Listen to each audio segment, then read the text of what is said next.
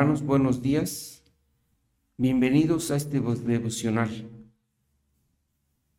Deseamos que este devocional llegue a todos los corazones de nuestros hermanos y entendamos la obediencia hacia nuestro Señor, a nuestro Padre Celestial y a nuestro Señor Jesucristo. El nombre de este devocional es La Gracia Redentora, deshaciendo maldiciones, una promesa de un nuevo corazón. En el libro de Deuteronomio 28 nos encontramos ante un umbral que nos invita a explorar el misterio balance entre la ley y la gracia. Este capítulo, con su detallada exposición de bendiciones y maldiciones, nos prepara para una revelación más profunda, la obra redentora de Cristo, que Pablo apasionadamente nos reveló en sus epístolas. Cristo no cumple la ley, no, no solo cumple la ley, sino que transforma nuestra relación con ella, invitándonos a un viaje de descubrimiento donde la ley y la gracia convergen. Este devocional es una invitación a profundizar el misterio de cómo a través de Cristo la ley se convierte en un camino hacia una gracia más profunda, de cómo a través de Cristo la ley nos lleva a un camino, a una gracia más profunda y un amor más grande, que esta enseñanza nos lleve a una comprensión más rica de la obra redentora de nuestro Señor y cómo ella se refleja en nuestras vidas. Primero, las consecuencias de la desobediencia, maldiciones llenas de desgracia. Y para esto nos vamos a ir al libro de Deuteronomio 28, 15, que nos indica, pero debes saber que si no obedeces al Señor tu Dios, ni cumples fielmente todos sus mandamientos y preceptos que hoy te ordeno, vendrán sobre ti y te alcanzarán todas estas maldiciones. Al contemplar estas palabras, vemos a Moisés presentando ante su pueblo una decisión crucial, el camino de la desobediencia o de la desobediencia.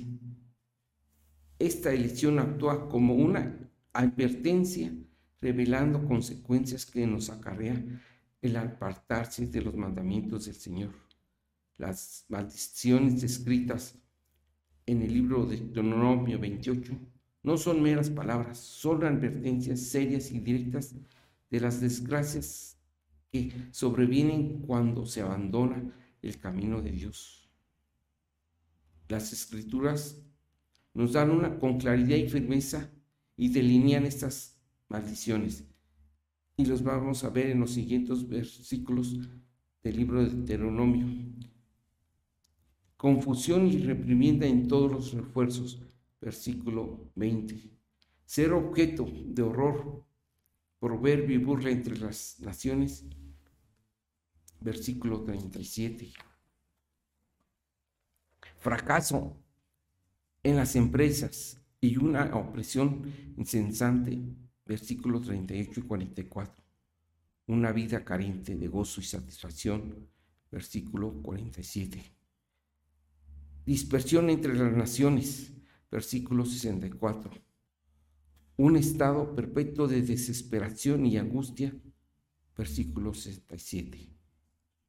Estos versículos no solo describen castigo físico o material, sino también una profunda ruptura espiritual y emocional. Estas severas advertencias que Moisés presenta a Israel es también un reflejo de la gravedad con que Dios considera la desobediencia.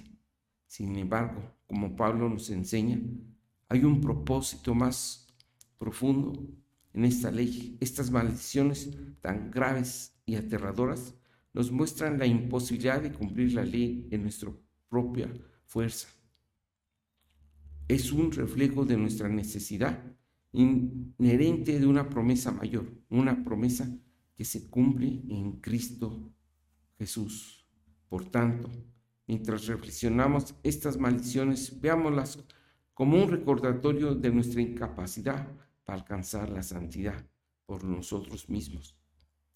Este reconocimiento nos prepara para apreciar plenamente la magnitud de la gracia que se nos ha otorgado en Cristo. Así estas maldiciones se convierten en un testimonio de amor y la misericordia de Dios, quien conociendo nuestras incapacidades para cumplir la ley, nos proporcionó el camino hacia la redención a través de su Hijo. Segundo punto, la imposibilidad de la imperfección y la necesidad de la gracia. Y nos vamos a ir al libro de Deuteronomio 28, 1, que nos dice, si realmente escuchas al Señor, tu Dios, y cumples fielmente estos mandamientos que hoy te ordeno, el Señor tu Dios te pondrá por encima de todas las naciones de la tierra. Como siguiente aspecto, estas consideremos estas palabras a través de la lente de la revelación que se nos ha otorgado en Cristo Jesús. Como nos enseña el apóstol Pablo, y nos vamos a ir al libro de Romanos 3:23. Todos han pecado y están privados de la gloria de Dios. La ley, en su perfecta santidad, revela nuestra imperfección y la imposibilidad de cumplir con los mandamientos de Dios a cabalidad. Sin embargo, no nos desesperemos. Aquí yace la belleza de la gracia divina. Pablo, en sus epístolas a los Gálatas, también nos ilumina y vamos a, ver el libro de Gálatas 3, del 22, versículo 22 y 23. Antes que llegara esta fe, estábamos custodiados bajo la ley, encerrados hasta que la fe iba a venir a ser revelada. La ley entonces no es nuestro verdugo, sino nuestro tutor que nos conduce a Cristo, en quien la maldición de la ley es rota. Y ahora, también esto lo vemos en Gálatas 3:13. En Jesús la perfección que la ley demanda es cumplida y nosotros por la fe nos revestimos de esta perfección.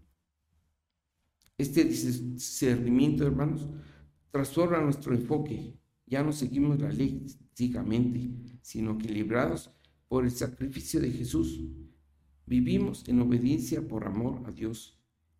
Es un acto de gratitud y devoción, no un esfuerzo.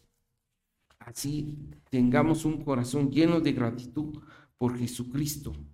No es la ley la que nos salva, sino la gracia a través de la fe en Cristo. En Él la exigencia de la ley se cumple y nos encontramos en una relación de amor y libertad con el Padre, viviendo una vida de obediencia que fluye de un corazón transformado por la gracia. Tercero, la transformación del corazón por medio de Cristo. Y nos vamos a ir al libro de Ezequiel 36, 26, hermanos. Les daré un nuevo corazón y les infundiré un espíritu nuevo.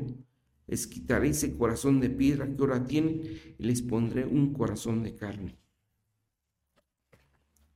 Finalmente, la verdadera transformación, como enseña Pablo, no se encuentra en la mera observación externa de la ley, sino un cambio profundo del corazón, obra del Espíritu Santo. Este es justo la promesa por la cual seremos capaces de cumplir con la ley.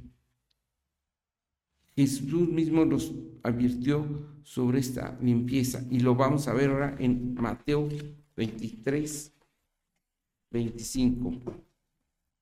Hay de ustedes, maestros de la ley y fariseos hipócritas, dan la décima parte de sus especies, la menta, el anís y el comino, pero han descuidado los asuntos más importantes de, de la ley, tales como la justicia y la misericordia y la fidelidad. Debían haber practicado estos sin descuidos de aquello. no es suficiente, también lo vamos a ver en el libro de Corintios 5, 17, segunda de Corintios 5, 17, donde nos da otro mensaje nuestro Señor. Por lo tanto, si alguno está en Cristo, es una nueva creación. Lo viejo ha pasado, ha llegado lo nuevo. Hermanos, y nos convertimos en una nueva criatura. Este camino radical es esencial para vivir en una verdadera obediencia a Dios como un acto de justicia propia para ser vistos por los hombres, sino como un acto de amor genuino y entrega a Dios. Hermanos, y vamos a tener como conclusión el amor a Dios reflejado en la palabra de la obediencia. Por lo tanto, hermanos, nuestro amor a Dios se manifiesta en la obediencia a su palabra, como se enseña en 1 Juan 2.5. En cambio, el amor de Dios se manifiesta plenamente en la vida del que obedece su palabra. De este modo sabemos que estamos unidos a Él. Esta obediencia no es solo una carga pesada, sino una expresión alegre y auténtica de nuestro amor por Dios, como Pablo nos enseña. Y ahora lo vamos a ver en Efesios 5, 25 y 26. Esposos, amen a sus esposas, así como Cristo amó a la iglesia y se entregó por ella, para hacerla santa. Él la purificó, lavándola con agua mediante la palabra, para presentarla a sí mismo como una iglesia radiante, sin mancha ni arruga. Como ilustra Cristo en su amor por la iglesia, la purifica y santifica. De manera similar, nosotros somos limpiados y transformados, sumergidos en la palabra de Dios. La lectura de reflexión y explicación de las escrituras, hermanos, no son simplemente actos de disciplina religiosa, son medios por los cuales demostramos nuestro amor genuino y nuestro interés por Dios. Pero el que obedece la palabra, en él verdaderamente está el amor de Dios que ha llegado a su plenitud. Y eso lo vemos también en 1 Juan 2.5. Así, hermanos, que nuestro amor a Dios se manifieste en nuestra búsqueda constante de Él a través de la palabra y en nuestra obediencia gozosa a su voluntad.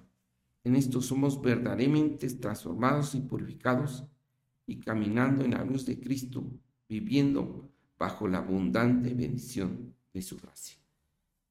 Hermanos, damos gracias a Dios por este encuentro que hemos tenido en su palabra. Bendiciones para todos nuestros hermanos que nos ven a través de la transmisión.